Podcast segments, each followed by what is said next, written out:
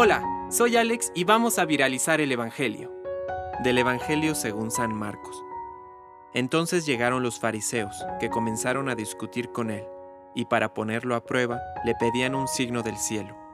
Jesús, suspirando profundamente, dijo, ¿Por qué esta generación pide un signo? Les aseguro que no se le dará ningún signo. Y dejándolos, volvió a embarcarse hacia la otra orilla. Palabra de Dios. Compártelo, viralicemos juntos el Evangelio. Permite que el Espíritu Santo encienda tu corazón.